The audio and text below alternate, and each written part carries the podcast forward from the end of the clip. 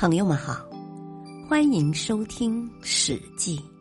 《史记》是一部伟大的史学巨著，是中华民族文化宝库中的瑰宝。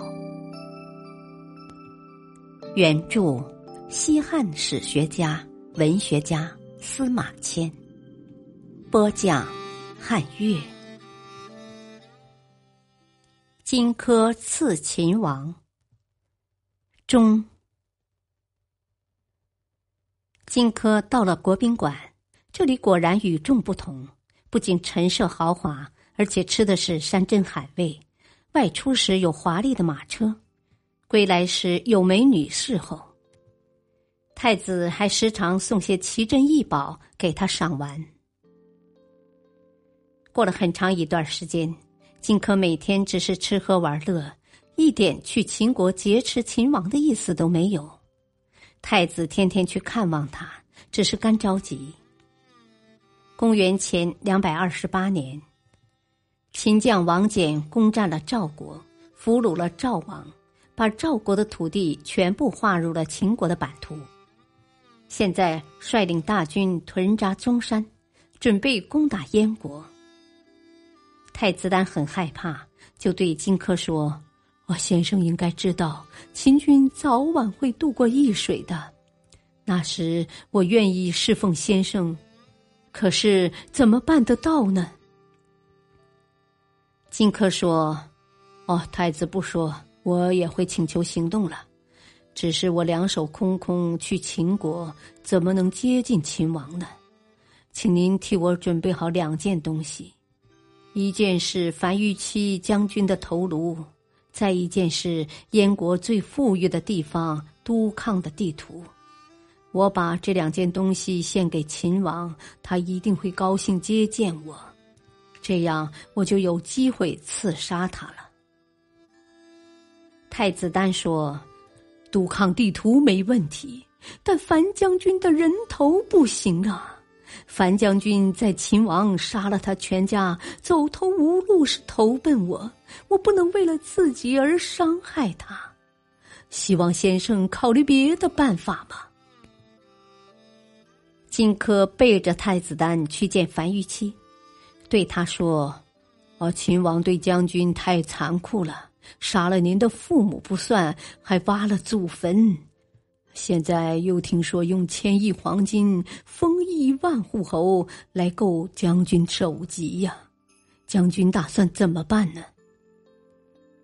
樊於期仰望苍天，叹息流泪说：“唉，每当我想起这些，就恨入骨髓呀，但想不出报仇的方法。”荆轲说。现在有个机会可以替将军报仇，又可以解除燕国灾祸，不知将军愿不愿意帮忙啊？樊於期凑上前来说：“哦，请先生明说。”荆轲说：“啊，我希望得到将军首级，当面呈现给秦王，趁他不注意，一举杀死他。”樊於期听了荆轲的一番话，激动地说：“我日思夜想的就是要报仇雪恨，现在拜托您了，先生，请受我一拜。”樊於期拜后立即自杀了。太子丹知道后，马上驾车前往，见到樊将军的尸体伏在身上，痛哭不止，接着。把樊将军的首级放在木匣里封藏起来，作为向秦王的献礼。那时，太子丹早已派人在各国寻找最锋利的匕首，后来在赵国花了百金买了一把名叫徐夫人的匕首，拿回后叫工匠用毒药炼染在匕首锋刃上。这种匕首只要碰在人身上，溅一点血。就会致死。太子丹还找了一个名叫秦舞阳的勇士，让他做荆轲的助手。大家着手准备行装，送荆轲等人出发。过了好几天，荆轲还没有启程。太子丹认为他拖延时间，怀疑他不敢去，就催他说：“先生，时间不多了，请让我派秦舞阳先去吧。”荆轲生气的说：“啊，您怎么能这样支派呢？这是拿一把匕首去强暴的秦国，吉凶难测。我迟迟不动身的原因是等一位朋友同去。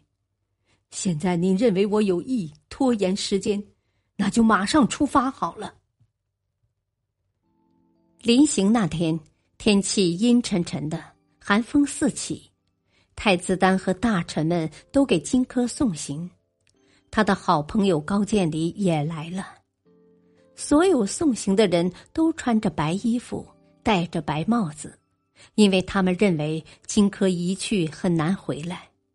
他们来到易水岸边，太子丹为荆轲饯行。